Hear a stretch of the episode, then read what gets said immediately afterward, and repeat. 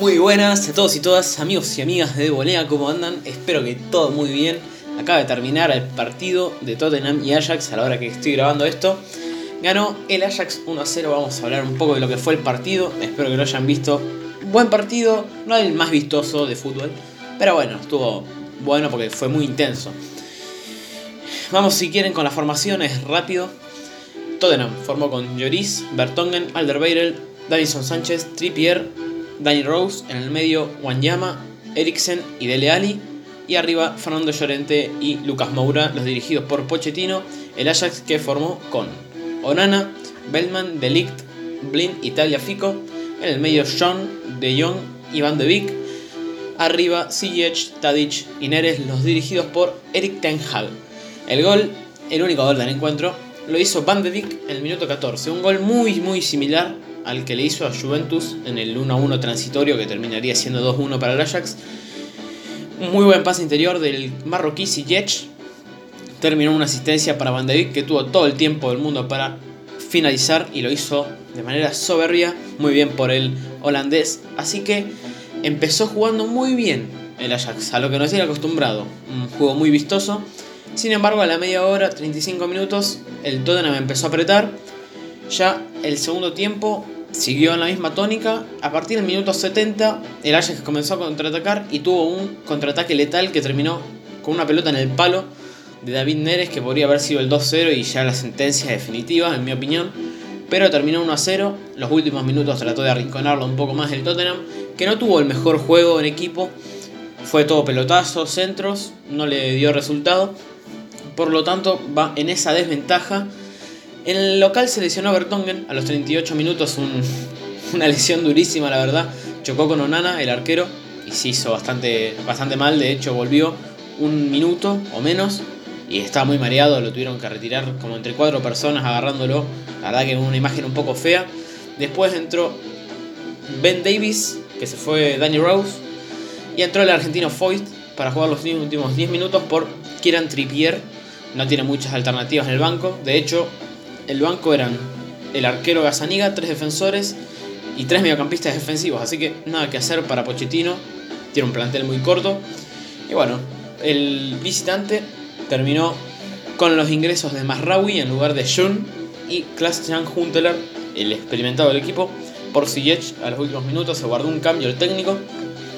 La posesión fue 51-49 para el Tottenham, muy pareja.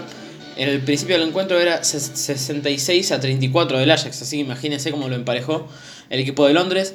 12 tiros a total de intentos de tiros al arco, 12 para el Tottenham, 10 para el Ajax y efectivos al arco, 1 para el Tottenham y 2 para el equipo holandés. Empataron en 14 faltas y 3 corners cada uno, así que quedó mm, bastante a favor de Ajax, que va a cerrar de local la eliminatoria Así que para concluir de este partido, yo diría que merecía victoria del Ajax, que podría haber sido 2 a 0 tranquilamente por la manera en que contraatacó. El Tottenham le faltó, le faltó para estar a la altura del partido. No jugó muy bien. Dele Alli y Eriksen, que son los engranajes del equipo que elaboran todas las jugadas, no aparecieron hoy.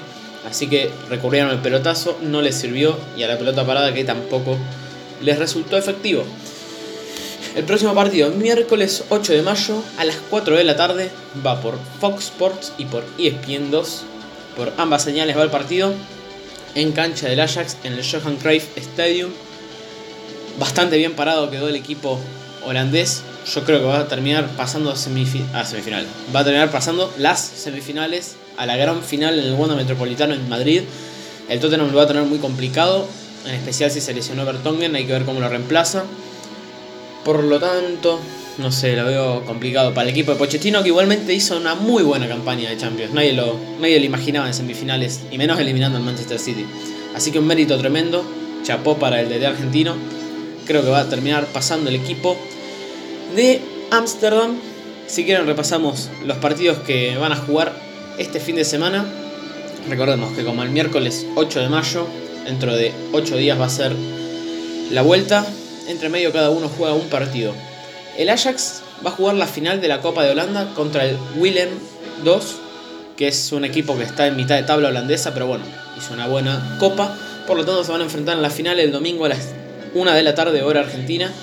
Seguramente gane el grande del, del partido. Para mí va a terminar ganando Ajax. Hay que ver si pone suplentes o no. Yo creo que va a llegar bien para el partido de vuelta, además con un 1-0 en ventaja. En cambio, el Tottenham va a jugar también un solo partido, que es el sábado 4 de mayo, visita al Bournemouth por la liga a las 8 y media de la mañana, tempranito, para mirarlo. Pero bueno, está tercero en la Premier. Si gana, quedan dos partidos. Si gana, queda muy bien posicionado para meterse en la próxima Champions, que es la lucha que está. Está tercero, pero igualmente está luchando para ver si logra clasificar a Champions. Si no, está un poco más complicado. Así que eso es todo. Un poco lo que es este partido y lo que queda por el futuro. Mañana vamos a tener a Barcelona-Liverpool, un partidazo. Así que estaremos hablando de esto mañana. Espero que sea un buen partido. Además, Día del Trabajador, tienen que regalarle un partidazo a la gente que se queda en su casa a mirarlo. Por lo tanto, yo ya no tengo más nada que decir. Disculpen por torturarlos. Un saludo, un abrazo y espero que mañana haya un buen partido. Abrazo.